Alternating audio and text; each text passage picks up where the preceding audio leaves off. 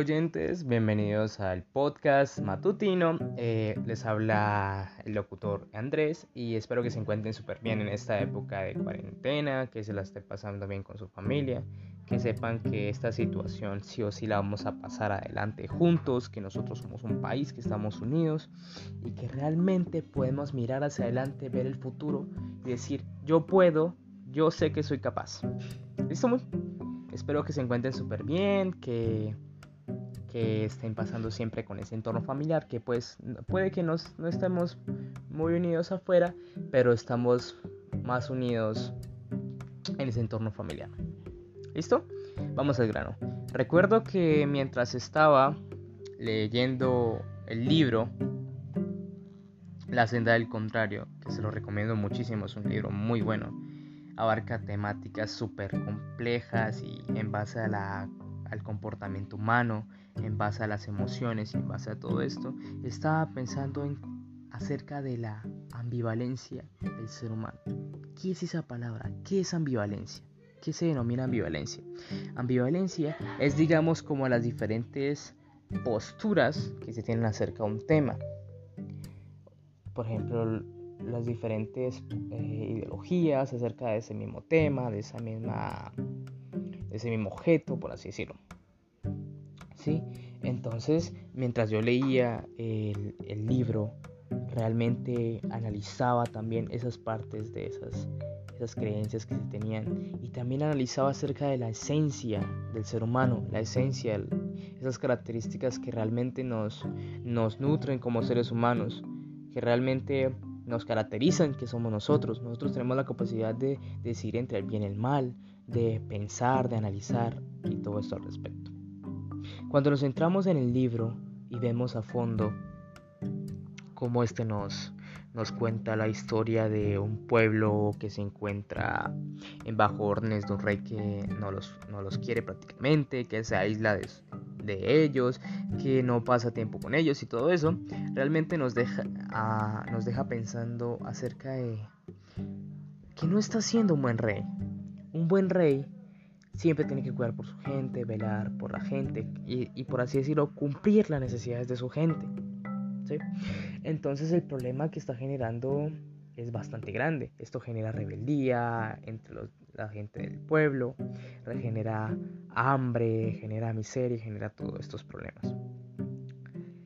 La esencia que posee cada personaje que es relatado, que encontramos desde nuestro protagonista Faruk, un hombre del camino, un hombre que se encuentra en una situación eh, que él mismo quiso, por así decirlo, en base a ser libre y abandonar todas esas, esas órdenes y ese, y ese control que poseía la realeza. Y vivir simplemente en el presente. Vivir en... Sí, yo vivo, yo estoy aquí, estoy vivo, puedo caminar, puedo comer y realmente no me importa nada más. Simplemente quiero centrarme ahorita en esto. Y luego el siguiente día, el siguiente día, el siguiente día, el siguiente día. Cada día prácticamente piensa él qué es lo que se está generando en él. ¿Qué que no importa prácticamente si tenga que pasar hambre, si tenga que pasar necesidades, porque él sabe que el otro día va a cambiar. Tarde o temprano va a viajar de una ciudad a otra. En el libro nos relatan cómo, cómo al inicio la gente, pues sí, no quería bien a, lo veía como que extraño, ah, lo veían como que prácticamente que era un vagabundo, ¿no? Que solo no quería hacer nada prácticamente. Entonces, eh, eh, la gente que más se apega a las creencias dijeron, no, Faruk es nuestra esperanza. Él es un hombre del camino. Los hombres del camino siempre han influido en nosotros. Son hombres libres, son hombres que realmente no se basan en, en, lo que tiene que ser con el mundo material, por así decirlo, sino que van siendo libres, siendo ellos mismos. Entonces, la, la esencia de Faruk es, es bastante increíble increíble y emocionante al verlo. Él influye en las demás, en las demás personas que lo admiran. Él realmente dice, eh, yo no puede, yo puede que no sea el mejor, pero yo sé que soy capaz de dirigirlos a ustedes. Sé que sí se puede. Y además que, pues sí, la gente lo, lo quería tanto, lo quiere tanto, así decirlo. Antes, bueno, lo querían.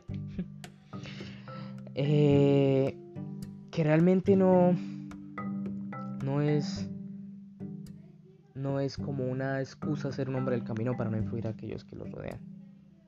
la esperanza que brindaba Faru cuando estaba con, con, la gente más humilde, la gente que estaba pasando necesidades, la gente del pueblo, la gente oprimida, que realmente había una, espera, una falsa paz. La paz que se basa en violencia no es paz. La paz que se basa en callar las ideologías, en solamente yo, yo, yo, yo soy el rey y ustedes me van a Obedecer a mí no es paz. Eso es lo que nos deja. Además también nos cambia las perspectivas acerca de, la, de cuál es la diferencia entre un rey y un hombre del camino y cuáles son sus similitudes. Bueno, sí. Eh, hizo lo que pudo, controló a la gente, ayudó mucho a la gente y la apoyó muchísimo. Y la gente lo quería, lo quería mucho. El problema es que Faruk antes de ser un hombre del camino, era el rey. Sí, él era el rey que estaba gobernando desde, desde su habitación, aislado de todo el mundo y que nadie, nadie, lo, nadie lo viera. Sí. Entonces él entra en, esa, en ese conflicto acerca de sus emociones, de realmente si sus actos fueron, valieron la pena, a callar a la gente con violencia, realmente destruirá todo, todo aquello que, que esté en contra del reino, no, no genera nada bueno, generas rebeldía. Y esto se puede caracterizar su arrepentimiento cuando conoce a, una joven llamada Lía. Esta joven le abre la mentalidad por completo. Es una joven llena de, de venganza. Su padre fue asesinado por él mismo. Faruk mandó a matar a su propio padre.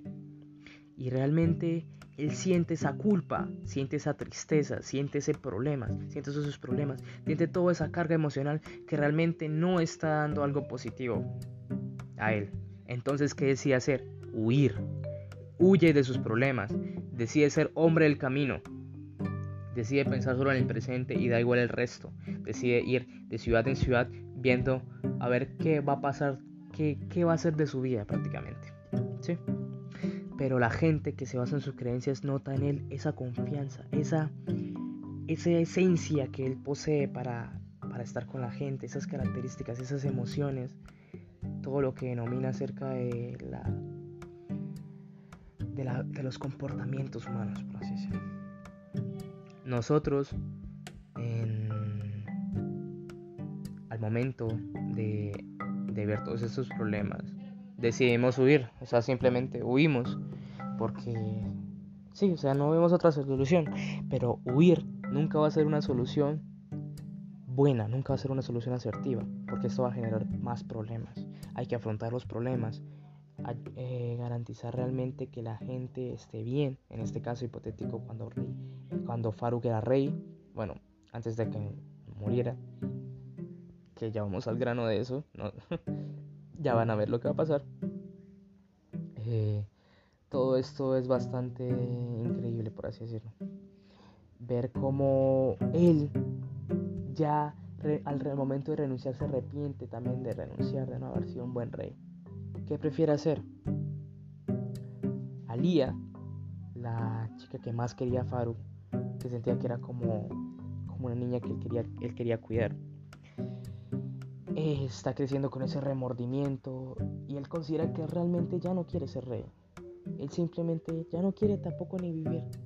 Prefiere dar esperanza y paz al pueblo que tanto malestó, que tanto perjudicó y que otra sucesora venga a su a su proceso a su procedencia, a su reinado, que se vuelva eh, se vuelva reina en este caso.